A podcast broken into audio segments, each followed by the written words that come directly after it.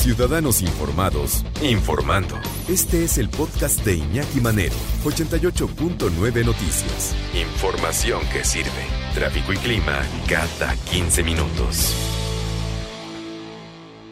Hay algo que se conoce como inseguridad alimentaria, que es, eh, pues sí, como ya lo sabes, si una persona puede o no puede alimentarse el día de mañana, ¿no? El acceso a la alimentación y el consumo que está muy ligada también a los factores socioeconómicos y de la nutrición y de cuáles son nuestros hábitos de nutrición en México. Porque mm, comer mucho no significa comer bien. Antes, antes, y, era un terrible error que cometíamos en generaciones pasadas, un niño gordito era un, perdón por lo de gordito, ya sé que, pero algunos ya no es socialmente padre el decir la palabra gordito, pero bueno, creo que ejemplifica muy bien. Un niño gordito era sinónimo de un niño bien alimentado, así cachetoncito, rojo. No, ni, una, ni, estar desnutrido, o sea, ni, evidentemente desnutrido, ni una persona llenita, así como también se decía antiguamente, como decían las abuelas. Eso no quiere decir que estás bien, bien nutrido. Está bien comido este muchachote. No, no, porque estás a lo mejor guardando un problema. Que se está reservando para tu edad adulta y que te puede traer complicaciones en la salud. Se va acumulando. Entonces, eso también tiene que ver con esta eh, inseguridad alimentaria. Pero bueno, eh, uno, uno de cada tres hogares en México, de acuerdo también con el INEGI y otros estudios, padece inseguridad alimentaria moderada o severa. ¿Qué es lo que aumenta? ¿Qué riesgo aumenta? Desnutrición infantil, diabetes, sobrepeso, obesidad en adultos, principalmente en mujeres, y eh, eres blanco fácil de enfermedades como pues la maldición que estamos padeciendo este año, ¿no? como COVID-19, que se va precisamente con personas que están disminuidas físicamente por este tipo de hábitos. ¿Cómo estás, Memo Jivillé? Buenas tardes. ¿Qué tal, Iñaki? Muy buenas tardes. Pues fíjate que por desgracia decreció la seguridad alimentaria en América Latina y la situación que vivimos por el COVID-19 pues está generando una verdadera pandemia de hambre. Fíjate que Miguel Barreto, quien es el director general del Programa Mundial de Alimentos de la ONU en América Latina, aseguró que este año hay 47.7 millones de personas en situación de hambre y 190 millones de personas que enfrentan inseguridad pues alimentaria moderada o severa, esta entendida como la interrupción parcial total de acceso a los alimentos. Y bien comentado, uno de cada tres en México sufre esta situación, pero no solo en México, y aquí eso es lo más preocupante, porque es uno de cada tres en toda América Latina. Escuchemos. Es decir, uno de cada tres habitantes de nuestra región no tienen acceso a alimentos nutritivos y suficientes, de acuerdo al informe de este año. Uno de cada tres personas en nuestra América Latina tiene este problema de inseguridad alimentaria. ¿Cuáles son las soluciones? Pues bueno, invertir en la producción de alimentos, que se preocupe más el gobierno por acabar con el intermediarismo, mejorar las condiciones de vida de los productores, que son finalmente los que nos dan de comer, para que sea negocio el producir comida y que mejor comida y de mejor calidad llegue a nuestras mesas. Sería una de las estrategias.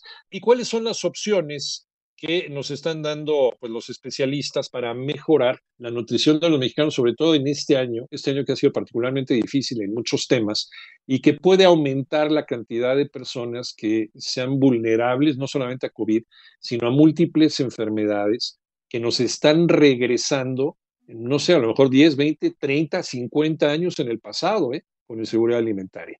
Memo, vuelvo contigo.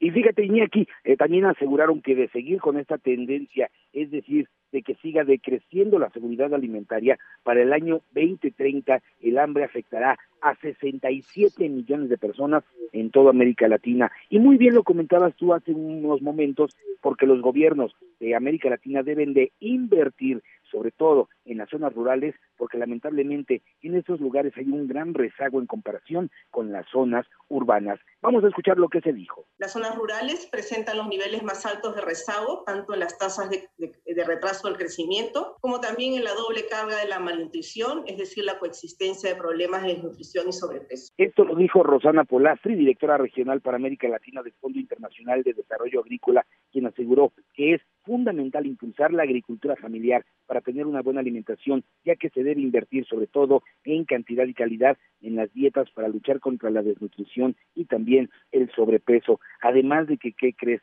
¿Sabes cuál es la principal razón por la que hay hambre en América Latina? Pues la falta de dinero. Vamos a escuchar.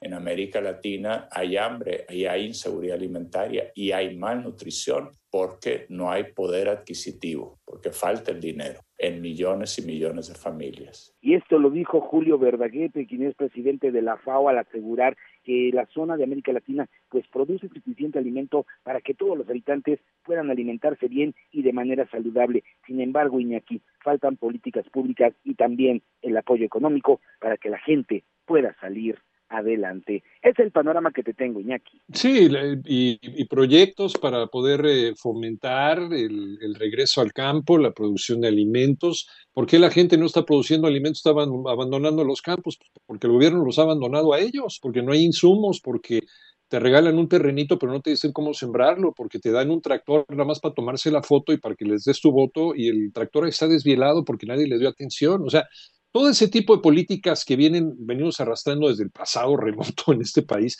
y que por lo visto no ha cambiado nada, porque sí está la forma y el fondo, pero está el crédito a la palabra.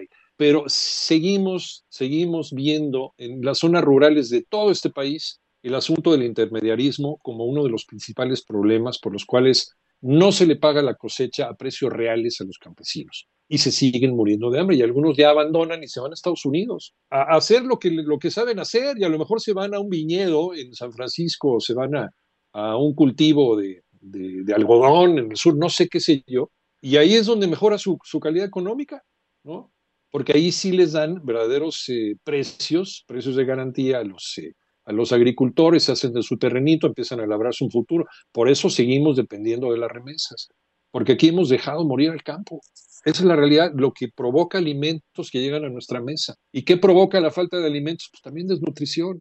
Mientras tú escuchas este podcast, Lysol está ayudando a miles de niños con el programa Contigo, creado para ayudar a prevenir enfermedades respiratorias y romper la cadena de infección con buenos hábitos de higiene y desinfección. Conoce más en lysol.com.mx. Cuida el agua.